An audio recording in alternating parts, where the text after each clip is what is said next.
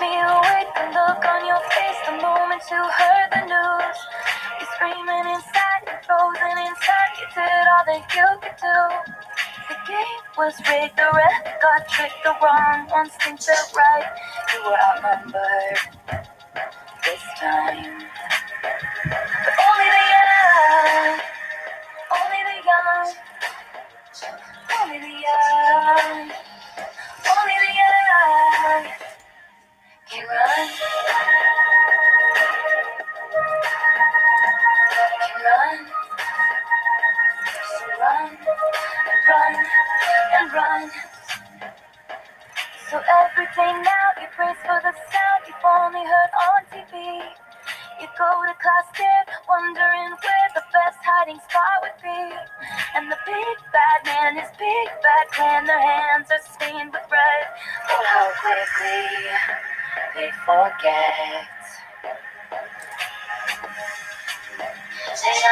Help us. Helping themselves. They aren't change this. We do it ourselves.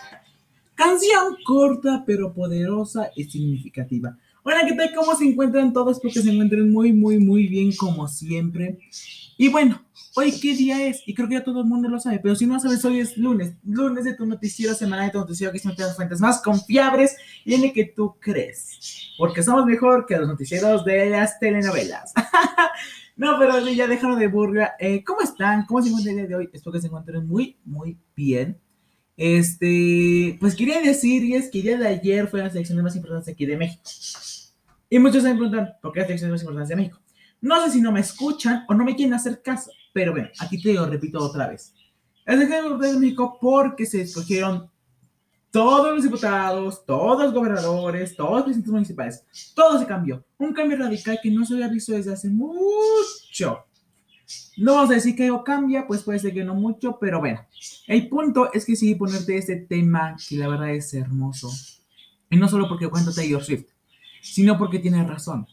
A veces nosotros llegamos a pensar de que los jóvenes eh, están perdidos, los jóvenes con sus ideas extrañas, los jóvenes eso. Mayormente solo dicen los millennials o generaciones anteriores a ellos. Muchos critican a la generación Z por cambios que han hecho. Entonces, no se sientan mal por ser jóvenes. Recuerden lo que nosotros cambiaremos el país. Y no el país, sino el mundo. Pero bueno, dejando de lado este magnífico tema anterior, con tan hermosas palabras, si no te llegaban al corazón, no tienes corazón. Pero así ya pasemos a lo siguiente. Y Morena se lleva 11 gobernaturas, el PAN se lleva 2 gobernaturas. Y son lo poquito que tenemos hasta el momento. Morena va en, pues por decir yo, en principal. es nuestra tendencia ya de hoy. Morena, pues es el partido que se ha ganado muchas gobernaturas y pues ahorita se ha ganado demasiadas.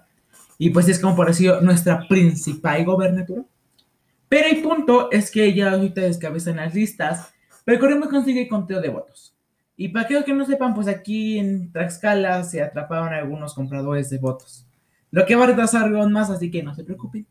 Ya, ya después les compartiré bien, bien los datos por mi queridísimo Twitter, para ya seguirme, me muero entre libros. Pero así, continuemos. AMLO admite descara, descalabro en Ciudad de México. Aquí es en donde se resiente más la guerra sucia. Estas son palabras de. ¿Y eso por qué? ¿Por qué no ganó Ciudad de México? Morena no lo ganó. Y ya. Técnicamente es por eso, porque Morena no se quedó con la Ciudad de México. Entonces es como de, ¿por qué? Ay, ¿por qué no me lo gané? Pero bueno, sí. Eh, ahorita obviamente voy a hablarles mucho de los conteos, mucho de cómo vamos, mucho de los ganadores, pero bueno. Roberto Sandoval y Roberto Borges, los exgobernadores detenidos en medio de elecciones. Perdón, Roberto Sandoval es gobernador de Nayarit. No sé por qué siento que aquí hubo trapo sucio, hubo gato encerrado, ¿qué otro hay? Creo que ya son todos, ¿no? Le sacamos sus trapitos al aire.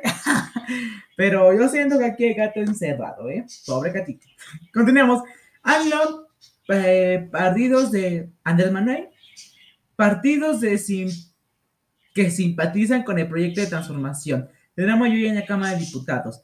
Pues sí, los diputados están ganando más Morena. No sé tú qué con... mente has de parte a eso, si es algo bueno, si es algo malo. Pues yo creo que como esos cambios no están mal siempre que no sean sensatos.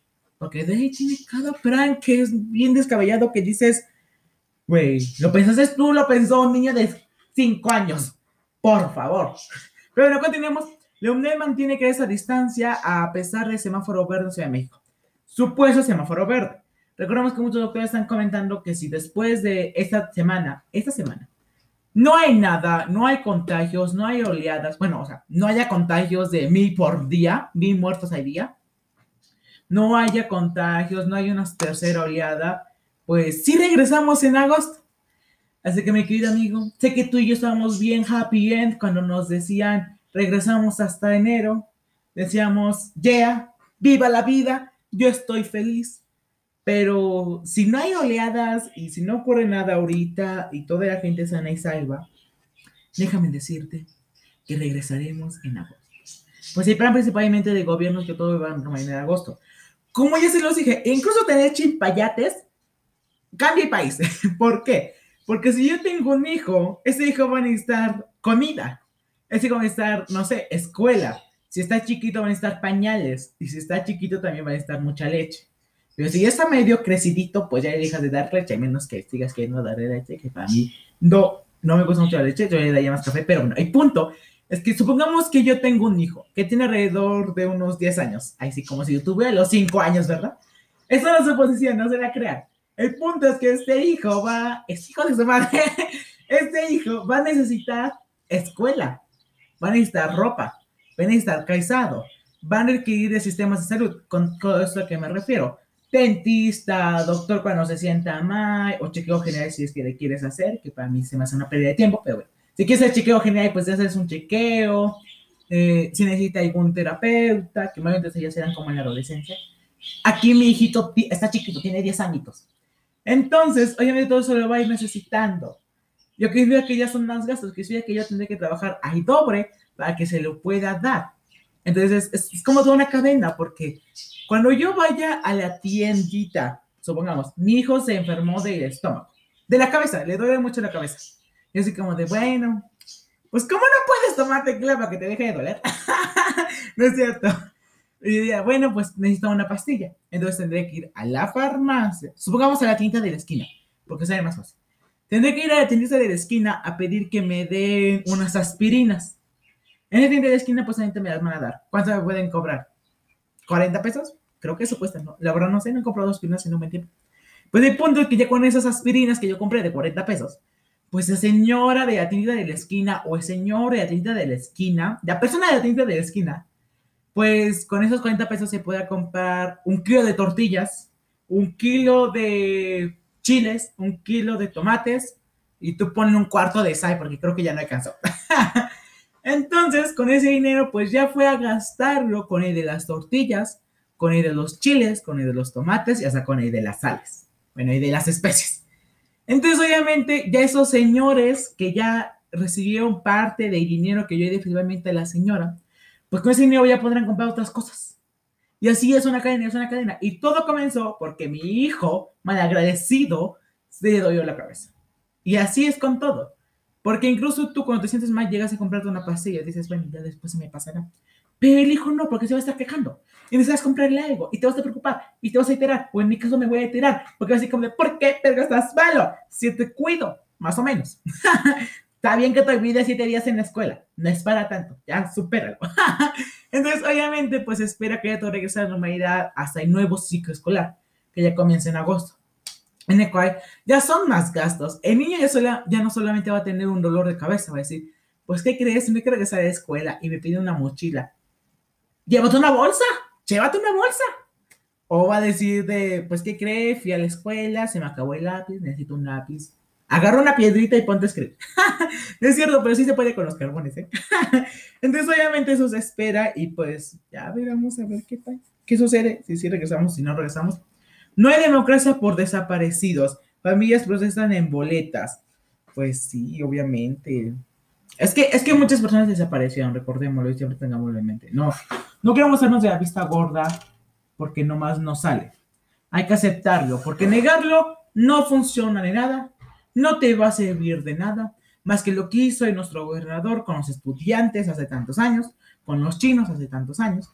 Y pues obviamente no te va a servir nada ocultarlo. Y pues obviamente mucha gente se quejó en las bolitas de escuela. No, sí, sí, tienes razón.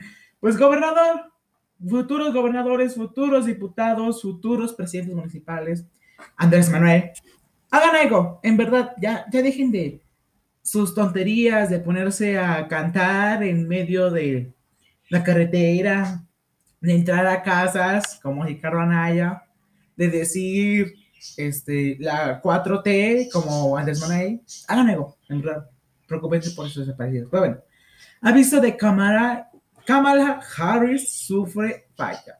Vicepresidenta regresa a Estados Unidos, regresa avión de Kamala Harris a base de Andrew tras problemas técnicos. Qué bueno que esté bien porque al igual que Biden, ella también es mi salvadora. Es como mi segundo presidente favorito de Estados Unidos, después de Barack Obama, obviamente. Entonces es como de, ay, mi salvador, que nos viene a salvar de la crisis después de nuestro queridísimo, queridísimo, me confundí, después de la persona que odiamos tanto con, que fue Donald Trump, y nos viene a salvar. ¿Por qué esta buena persona? Y posiblemente no podía dejar de la vicepresidenta porque es igual de importante y ella nunca puede faltar, jamás. Pero continuemos. Eh, Alma Denise Sánchez, creo que pronuncié mal el segundo apellido, si es que es apellido, hija de Alma Barraga, ¿por qué no tiene apellidos así de fáciles? Candidata asesinada, gana y caería de Moledo. Se los dije, se los dije, se los advertí, estuvo ti y ti y no hacen caso. Unas elecciones seguras. Andrés Manuel, haz algo por el amor de Dios ganó y se murió. Eh, eh, es que esto, esto me recuerda como en esas series o películas que son súper extrañas, que cuando ganan algo, mueren. Y es como, otra persona gana ahí mismo, pues también va a morir, pues haz algo. Está bien que no, no muchos nosotros ya queríamos, pero no era como para tanto, güey, a puro pedo. Continuemos. ¿Con qué vacuna contra el COVID-19 se puede eh, entrar a la Unión Europea? Recordemos que nuestro queridísimo Unión Europea, que tanto amamos, pues obviamente eh, no dejen a cualquiera, es como de, tengo la vacuna de la rusa. Y no vas a entrar, no vas a entrar a la Unión Europea, no vas a entrar. Solo tienes dos, Pfizer o Moderna. Si no las tienes, vete yendo.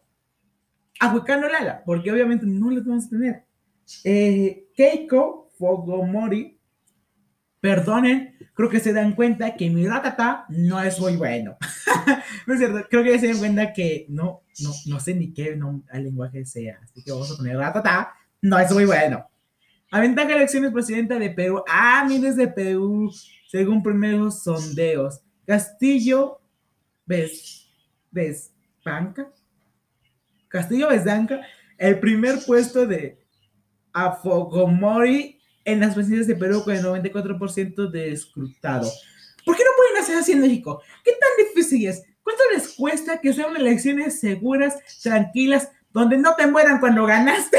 Hasta técnicamente yo me imagino celebrando y por mayor, tirando la casa por la ventana, siendo la persona más feliz del mundo y murió, muerta, morida.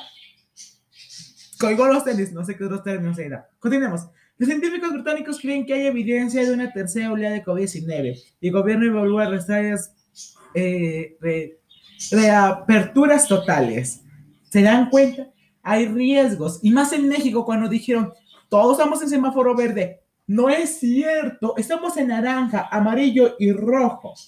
Los son los únicos estados que estaban en verde ya pasaron a naranja. Deja de decir tonterías. Entonces, obviamente, cuídense, cuídense. Como ya se los dije, tenemos esta semana. Si en esta semana no sucede ninguna oleada, tenemos esta y la próxima. Si no sucede ninguna oleada, si no hay contagios hay por mayor, si no hay mil muertos al día, adelante. Estamos bien, no hay oleadas. Pero si en esta o en la siguiente semana hay muertos hay por mayor, contagios hay por mayor, muertos tirados en las banquetas, pues obviamente hay una tercera oleada. Así que eso no, que el gobierno venga y te amienda diciéndote, estamos en semáforo verde cuando sabes perfectamente bien que no estamos en semáforo verde, no significa o no es pretexto para dejar de cuidar. Así que bien, continuemos. detiene a otro precandidato presidencial en Nicaragua. El mundo se y pide fuera Ortega. Bueno, está bien, está bien. Métanlo en la cárcel. Ay, déjenlo. No lo saquen. Ayuden al país. Me gustó mi, mi, mi, mi acentito argentino. O sea, ¿será bueno? Me, me, me sale muy bien cuando me enojo, ¿eh? Acuerdo, me salen bien mis acentitos que no me enojo. Eso, eh, eh, eso me gusta. Quería decirles, bueno, ya terminó las noticias. Quería decirles yo un dato importante. Y es que cuando eh, ayer, bueno, el día de ayer, para ser más exactos, no tuvimos un invitado, si no fui de invitado a un podcast, así que vayan a escucharlo. La verdad es que son muy buenos. Eh, vayan en serio y escúchenlo. ¿A qué me refiero? A la lista con Nacho Lozano. ¿Vas a ser específicos? Pues fui invitado en este podcast, así que no sé si ya sé el video, el audio, el capítulo. El punto es que ahora me divertí mucho grabándolo, estoy mucho participando en este podcast. Muchos de ustedes me siguen preguntando por redes sociales que qué pasó, que si no iba a tener invitados o cosas así. Y la verdad es que muchos de ustedes me escribieron, tener invitados en tu podcast es iniciar una mesa de debate. Seamos sinceros. Y tenías toda razón, mi querido amigo. Tenían toda razón. Porque sabemos que cuando dicen algo que misógino, machista, homofóbico, defendiendo a presidentes que utilizan por estos puntos o corruptos, racistas, nada body positive, pues nos esperamos aquí un debate y pues 30 minutos no me va a dar tiempo. Entonces obviamente decidí pensarlo mejor mejor ir invitado a otros podcasts que me invitaran y que yo viera el contenido más o menos me agradaba, ¿no? Y pues ya decía, sí, aceptar mi mundo entre libros y vamos para allá. Pero si no me agrada el contenido o no tengo nada de qué hablar, pues obviamente va a ser como de, pues no, muchas gracias. Entonces sí, no se esperen invitados aquí. No, no esperen que traiga Crowley Books para hablar de libros, que traiga Nacho Lozana para hablar noticias. Mejor espérenme en otros podcasts y yo aquí les compartiré. espérenme allá. Pero bueno, ahora sí, dejando de toda la parte cómica, vayamos con nuestro tema de hoy, que es obviamente de nuestro poesía Taylor Swift, Hoy in the Junk, que fue un tema para Miss Americana, que fue su documental. Y pues así que nos vemos, los quiero mucho, bye.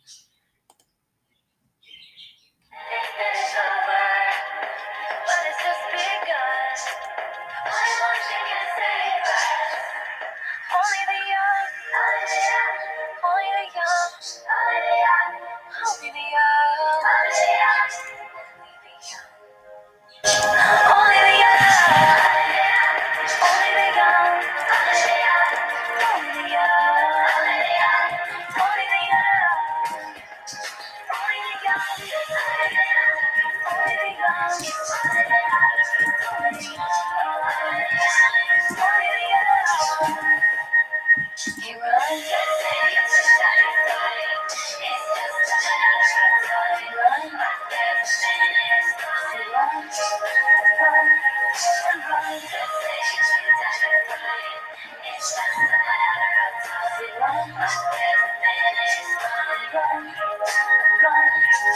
run.